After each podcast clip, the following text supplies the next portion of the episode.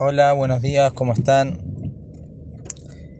Como ya mencionamos, el día 14 de Adar es el día de Purim.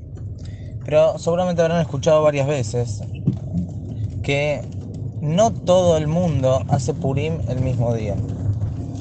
Y aquí no hay una diferencia entre Eretz Israel y fuera de Eretz Israel como en Yom Tov, que ahí la diferencia se manifiesta en que fuera de Eretz Israel, en cualquier lugar, se hace dos días de Yom Tov y en Israel uno. Aquí no tiene nada que ver con eso.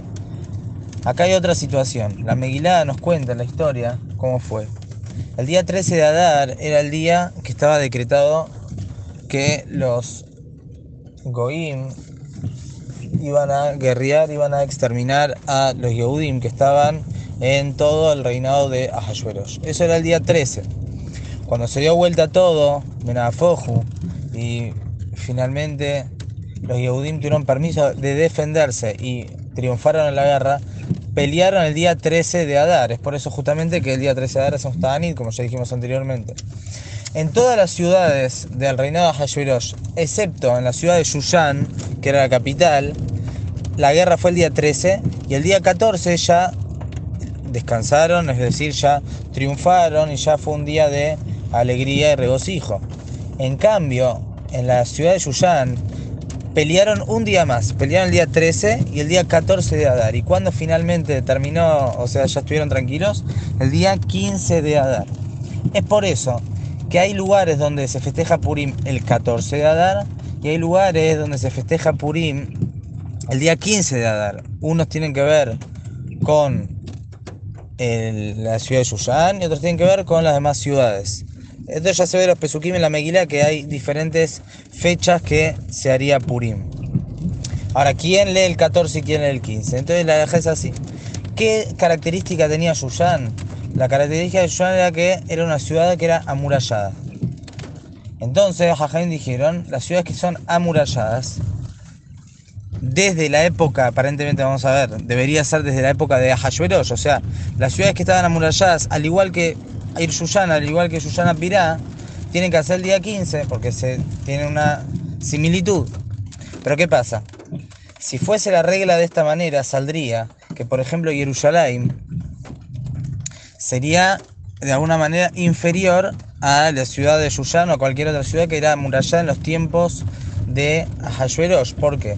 Porque si bien la ciudad de Jerusalén tenía una muralla en los tiempos de Yoshua bin Nun, pero ya para los tiempos de Ahasuerosh no. Entonces, aparentemente, saldría que en Jerusalén leerían el día 14 y en los lugares que tienen muralla eh, de los tiempos de Hashverosh le van a leer el día 15 y eso es como que Jerusalén quedaría un poco atrás. Es por eso que la regla quedó que todas las ciudades, Amukafot Homam y Mot Yoshua Bin todas las ciudades que tienen muralla, desde el tiempo de Yoshua Bin y dentro de ellas está Jerusalén, leen el día 15 de Adar. No el día 14, sino el día 15. Y Yushan, aunque no está amurallada desde los tiempos de Yoshua, sino posteriormente, sino en el tiempo de Hashorosh, por cuanto que el milagro fue ahí, también entra dentro de la regla. Es por eso que la Alajá nos dice, todas las ciudades que desde la época de Yoshua bin Nun están, tienen, están amuralladas, se hace el día 15. Las demás ciudades el día 14 en Israel, el que va a ir a ver a Israel, va a haber lugares donde hacen el día 15, por ejemplo, todos, o sea, el día 15, por ejemplo, Jerusalén, ¿sí? Y hay ciertos lugares de Jerusalén que también, algunos que hay duda, no vamos a entrar en detalles en la Alajá, ya que esto en realidad no es que tiene tanto que ver con nosotros en la práctica aquí en Argentina, pero de todas maneras es bueno saberlo todo esto. Hay lugares donde se hace el día 14, por ejemplo, Benebrak. Benebrak se hace el día 14, se hace un día antes, porque no es una ciudad amurallada. Por ejemplo, nosotros hacemos el día 14, o cualquier otra ciudad en el mundo, que se no, sabemos que no, no, tiene muralla de los tiempos de Yoshua bin Nun, van a decir el día 14. Pero en lugares, por ejemplo, Jerusalén y otras ciudades de Israel, que tenían muralla en los tiempos de Yoshua bin Nun, van a hacer, van a leer la Megilá el día 15.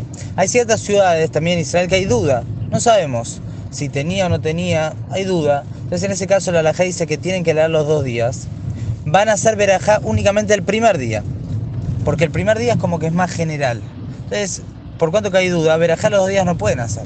Decimos que hagan verajá solamente el primer día. Y las demás misbot, o sea, las misbot de Purim principalmente van a ser el primer día, o sea, el día 14. Y es bueno que las demás misbot de Purim, por ejemplo, Misholah Manot, la Saudá, también la hagan el día 15. Así saldría la alajá en los casos que hay duda. Entonces, para sintetizar, vimos que el día de Purim hay lugares que es el día 14, hay lugares que es el día 15. Hay muchos detalles en la alajá sobre esto, qué pasa a una persona que fue de acá para allá en la mitad de Purim y si se va a quedar, si no se va a quedar. La verdad que no vamos a alargar tanto en esta alajá, porque no es que tiene tanta relación con nosotros. Acá en Argentina hacemos siempre el día 14, no hay duda sobre eso.